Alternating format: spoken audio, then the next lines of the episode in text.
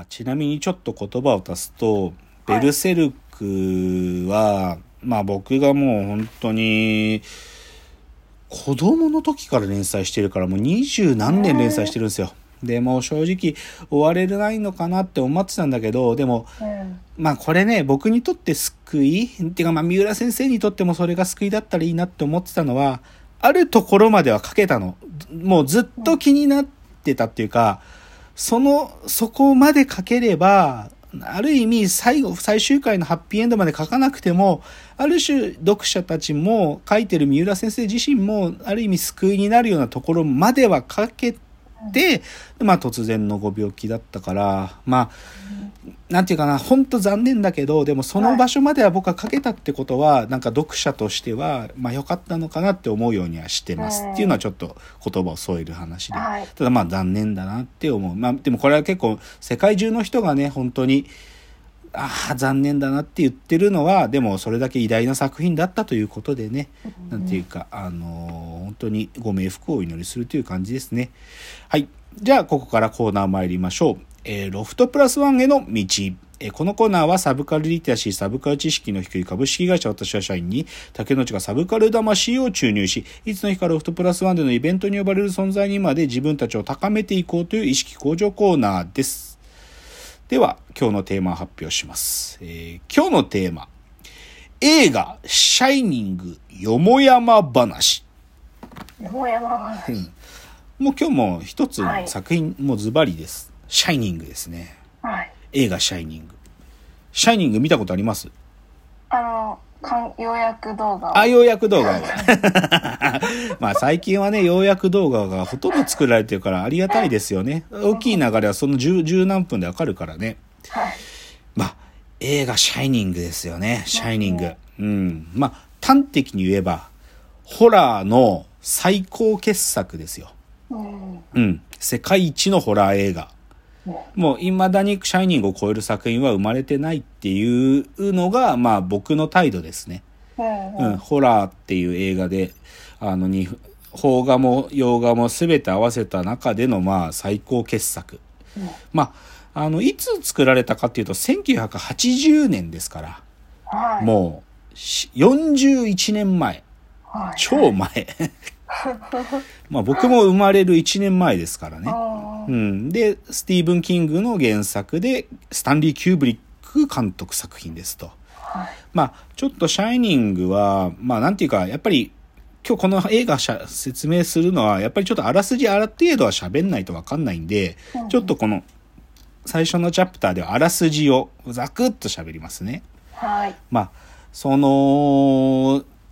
えっとですね、舞台はコロラドのロッキー山脈のね、本当にさもう一番山の上の方にあるオーバールックホテルっていうホテルなんだよね。はいはいまあ、展望ホテルって翻訳されてるんですけど、うんオーバールックホテルって、もうこの名前覚えておいたんですよ、オーバールックホテル。で、はいそこに、あの、ある家族が、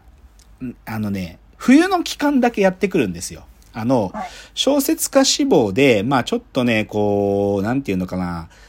ちょっと感触持ちみたいなね、ジャック・トランスっていうやつがいるんだけど、はいで、こいつがそのオーバールックホテルに面接にやってくるのね。で、うんある仕事に、の面接にやってくるんだけど、うんその仕事っていうのは何かっていうと、この、本当にオーバールックホテルは営業期間は、あの、秋、秋頃までしか営業しないんですよ。はいはい冬の期間はそもそも営業できない。なんでかというと、あまりに雪が降るから、もう雪があまりに深くなりすぎるので、そもそも人も来れなくなっちゃうんで、はい冬の期間閉鎖されると。はいで、その閉鎖してるホテルに、冬の期間だけ住んで、こう、ボイラーをね、毎日ちょっとずつ炊いて、要は、全く開けないっていうか、火も焚かないと、雪にグーってなって、ホテル自体が潰れちゃうんですよ、冬の間。だから、冬の期間、その期間だけ住んで、毎日部屋のちょっとずつボイラーを炊いて、で、冬の間その管理する仕事っていうのの、まあ、ある意味人材募集をしているところにそのジャック・トランスという男が面談に来て、で、あの、仕事を受けるんですよ。で、だけどね、その支配人のアルマンってやつがいるんだけど、その面談の時に、だけどこれは、なんていうか、ただ住んでボイラーを炊けばいいっていうだけじゃなくて、こう精神的に厳しい仕事なんだよってことを言うわけ。うんで、なんでかっていうと、とにかく孤独なんだと。はい。その、でっかいホテルに冬の間家族だけでいて、で、で、かつてね、このホテルで同じ仕事、管理人の仕事をしてたチャールズ・グレイディってやつがいたんだけど、そいつはあまりの孤独に耐えられなくって、自分の家族ね、つ二二人の娘と奥さんを斧で殺して、のさらに自分は猟猟銃で自殺したっていう、それがはい。10年前に僕が管理人やる前にそういうことがあったんだっていう話が、うんその面談の時されるんだけど、はい。そのジャックは、いや、俺は大丈夫だとか言ってね、うできるっていうわけ。で、それで、だからジャック・トランスは妻のウェンディっていうのと、息子のダニーっていう3人で冬の間そこに住んで、そのホテルの管理をするってことになるわけ。で、プラス、その家族の中のその一人息子のダニーっていうのが、実は不思議な能力を持ってる男の子。本当にちっちゃい、もう、まだ幼稚園生みたいなぐらいなんだけどでもその子が、あのね、心の中にトニーっていう友達がいて、はい。そのトニーって友達が未来を予知できるんだよね。うんで、で、トニーっていうのが口の中にいる、なんかちっちゃい友達なんだっつって、未来が起きることをか鏡を見ながらトニーが喋ってくれるんだよ。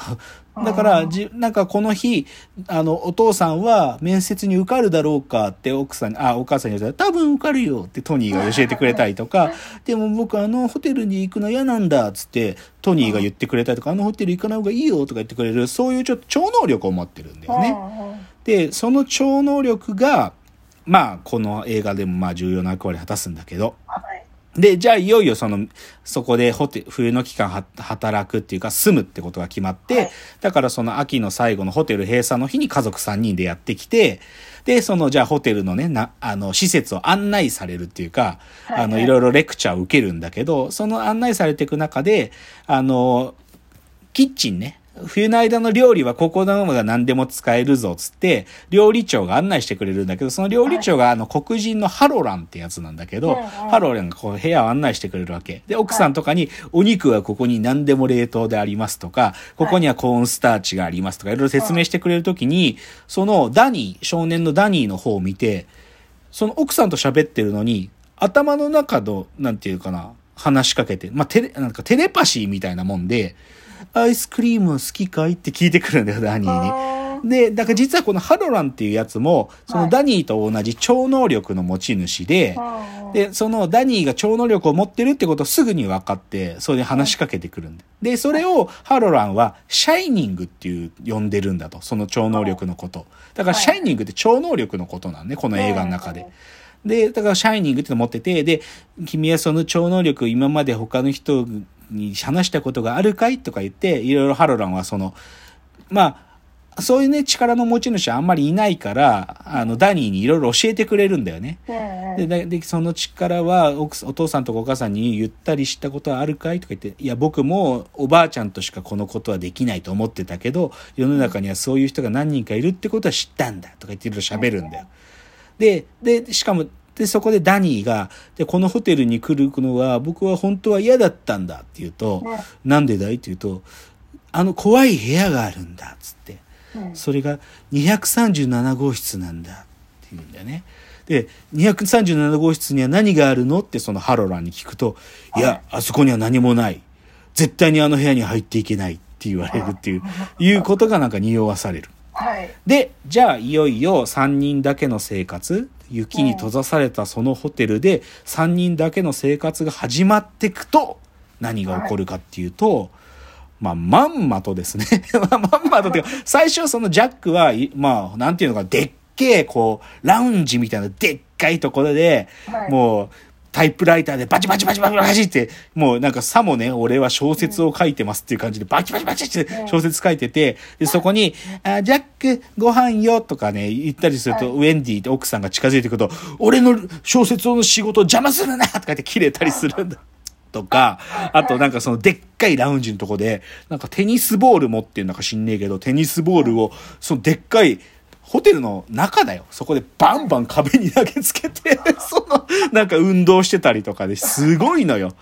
で、あとそのダニーも、これまあ映画の有名なシーンだけど、三輪車乗ってんだよね、三輪車。で、三輪車をキキキキキキって、もう、そのホテル中を三輪車で走り回ったりするって、そういうふうに最初は、なんていうか、そのホテルの中の生活をこう、あ、楽しんでんのかなと思うんだけど、